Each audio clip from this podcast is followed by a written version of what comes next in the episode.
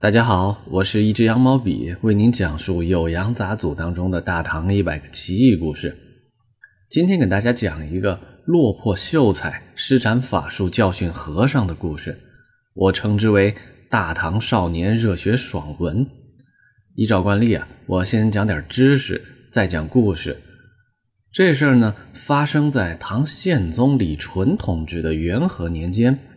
也就是公元八百零六年到八百二十年，在唐宪宗李纯在位的时候啊，大唐从离乱与分离当中呢，得到了短暂的宁静与统一，让这个早已病入膏肓的帝国又看到一丝康复的曙光。历史上呢，成为元和中兴。我们站在千年之后的今天呢，在观瞧那些过往，当时。只不过是唐王朝的一次回光返照罢了。故事里有两位主角没能留下名字，但是呢，还有一位有名有姓的旁观者，他叫余部郎中陆少。余部呢是工部下属的机构。根据唐六典的记载呀，余部郎中员外郎掌天下余衡山泽之事，而辨其实境。什么意思呢？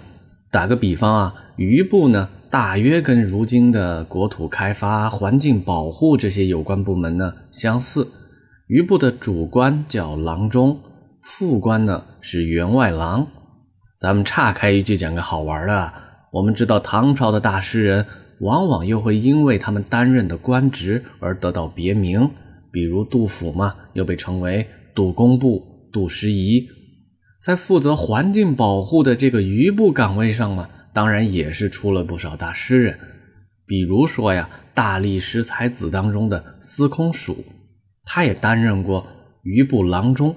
这位诗人的诗歌呀，质朴真挚，感情细腻，留下了不少千古名句。比如说“雨中黄叶树，灯下白头人”，再比如说“乍见翻一梦”。相悲各问年，啊，都是一些好诗。可惜啊，咱们今天故事里这位余部郎中陆少呢，没有诗歌传世啊，他不是什么大诗人。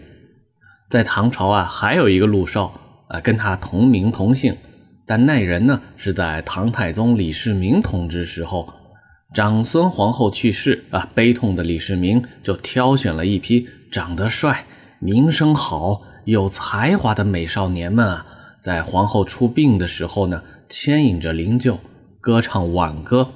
其中呢，有一个小帅哥啊，就叫陆少。可惜啊，他也不是今天咱们要说的这位余部郎中陆少。今天这个余部郎中陆少呢，就是当时住在长安城里一个有名有姓的见证人。他参与了这次大唐的爽文故事。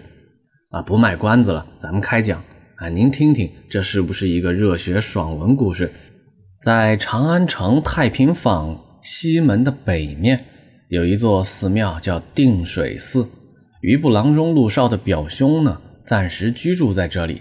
有一天啊，他就去看望自己的表兄，要去寺庙里拜见表兄。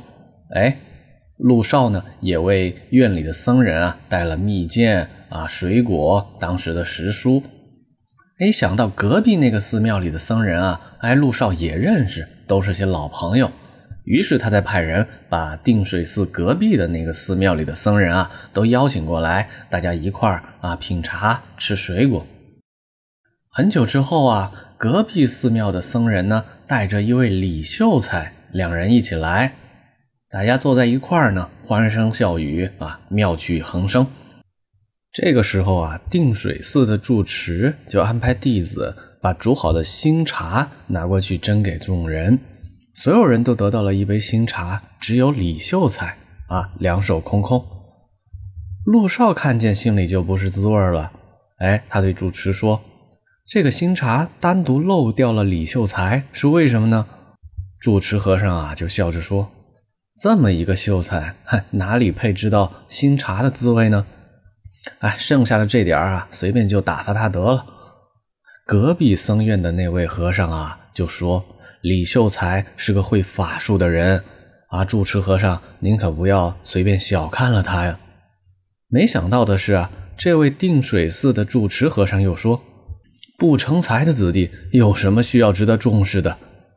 李秀才听到这儿，勃然大怒：“哎，和尚啊，和尚，我与您素未相识，你怎么知道我就是个不成才的子弟呢？”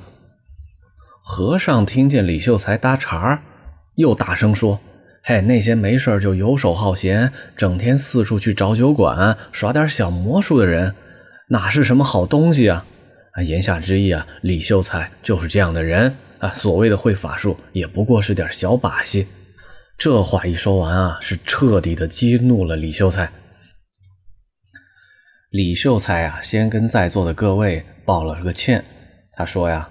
实在不好意思，我现在呢要教训教训这个和尚，难免呢做些有伤大雅的事情。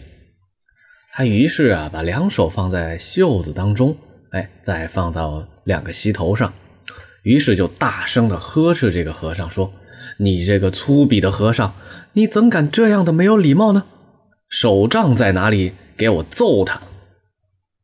在住持和尚的房门后边啊，就有一条竹杖。听完李秀才的这个号令啊，突然就从门后跳出来，在空中啊就连连的击打这个和尚。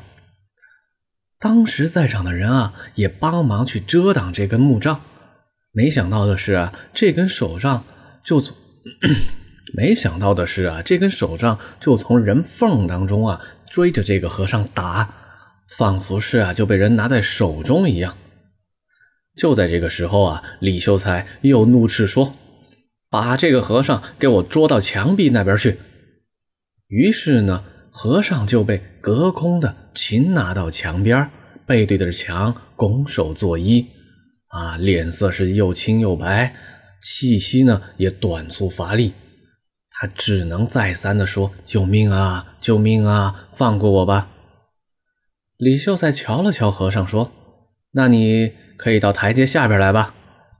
这话一说完啊，和尚很快啊就下到了台阶下边，啊自己跪在地上啊，不断的磕头求饶，鼻青脸肿，还是不能停下。在一旁的众人呢，就一起来为这个定水寺的和尚求情。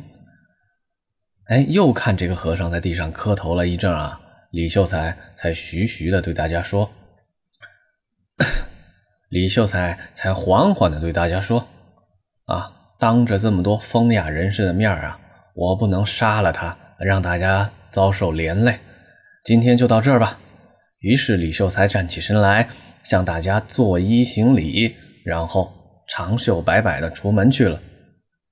咱们再看另一边呢，之前那个粗鲁的定水寺的住持和尚，呆呆的坐在地上，半天才能言语。仿佛就像是中邪了一样，大家都没想到呀，这个和尚竟然能遭到如此的不幸。好吧，今天的故事就讲到这儿，这是不是一个大唐热血爽文故事呢？我是一支羊毛笔，下集咱们再见，拜拜。